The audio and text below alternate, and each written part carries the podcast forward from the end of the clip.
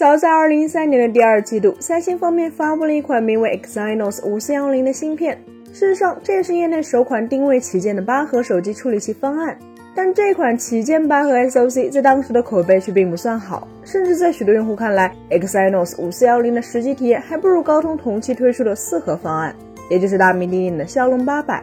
为什么会这样？关键就在于 Exynos 5410采用了初代的大小核 CPU 设计，其 CPU 部分是由四颗 Cortex A15 和四颗 Cortex A7 组成。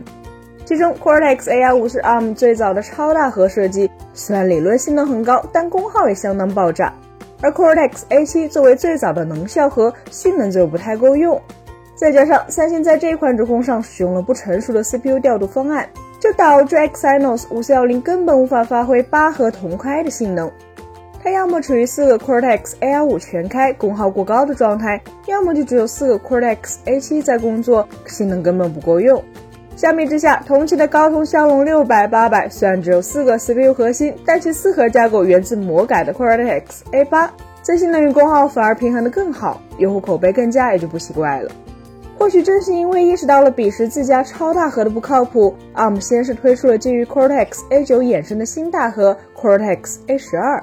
其后，他们还给 Cortex A12 加上了大小核功能，使得其能够与 Cortex A7 搭配组成异构多核设计，并将这个新的大核命名为 Cortex A17。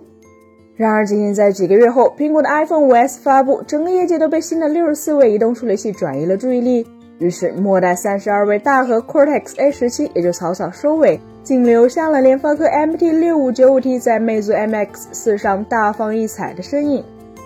当然，ARM 并没有忘记 Cortex A15 在移动端遭遇的惨剧，所以在此后的很多年里都没有再在手机上出现超大核 CPU 架构。即便是后来的 Cortex A73、Cortex A76 等，本质上都只能算是兼顾了能效比的大核。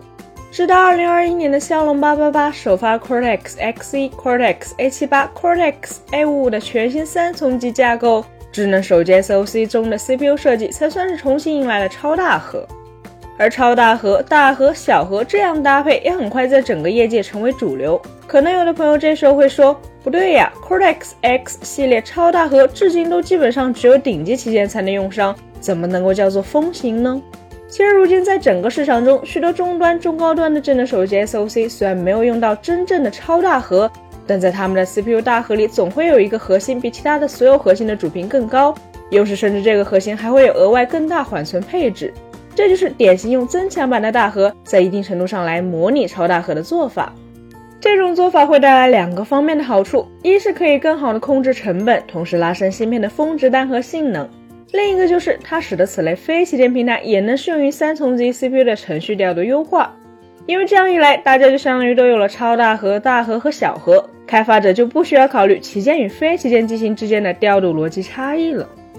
但就在最近这一两年内，此事可能会变得再次复杂起来。一方面，目前在骁龙八跟二上，高通首创了 Cortex X3、Cortex A715、Cortex A710、Cortex A510 V2 的四重级架构，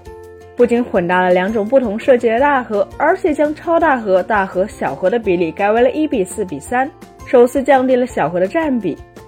并且相关爆料显示，下一代骁龙八跟三或将完全转向纯六十四位架构。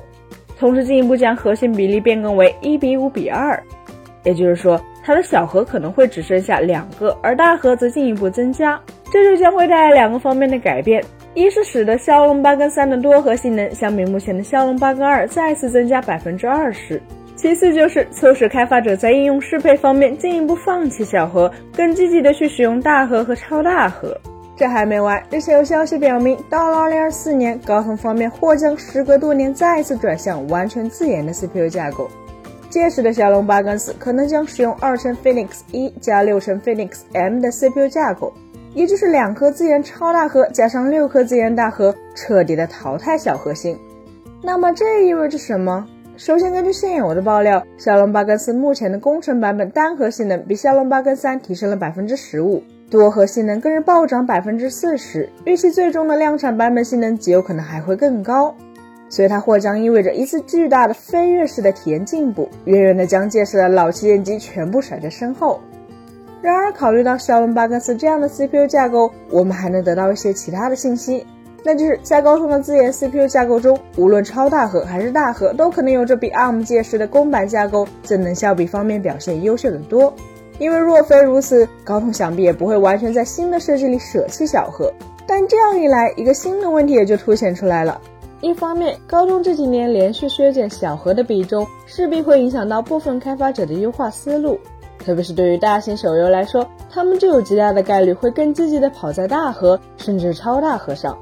更不要说，如果高通未来大范围转向自研架构，那么可以预想的是，他们的竞争对手为了与其一较高下，也有可能会推出无小核或者是小核数量较少、大核占比更高的 SOC。但从另一方面来看，显然不可能指望所有的移动端 SOC 都在 CPU 中淘汰小核。例如智能手表、智能音箱这样的功耗敏感性设备，或是对于那些入门级智能手机来说，他们届时极有可能还是不得不采用以小核心为主的 CPU 设计。于是乎，可想而知的是，这种旗舰与低端产品之间的巨大 CPU 架构差异，势必会造成开发者和消费者的困扰。至于届时的情况会是新的全大核旗舰 SOC 得不到充分的优化，还是依然以小核为主打的设备成为这一轮性能升级的炮灰？暂时也就不得而知了。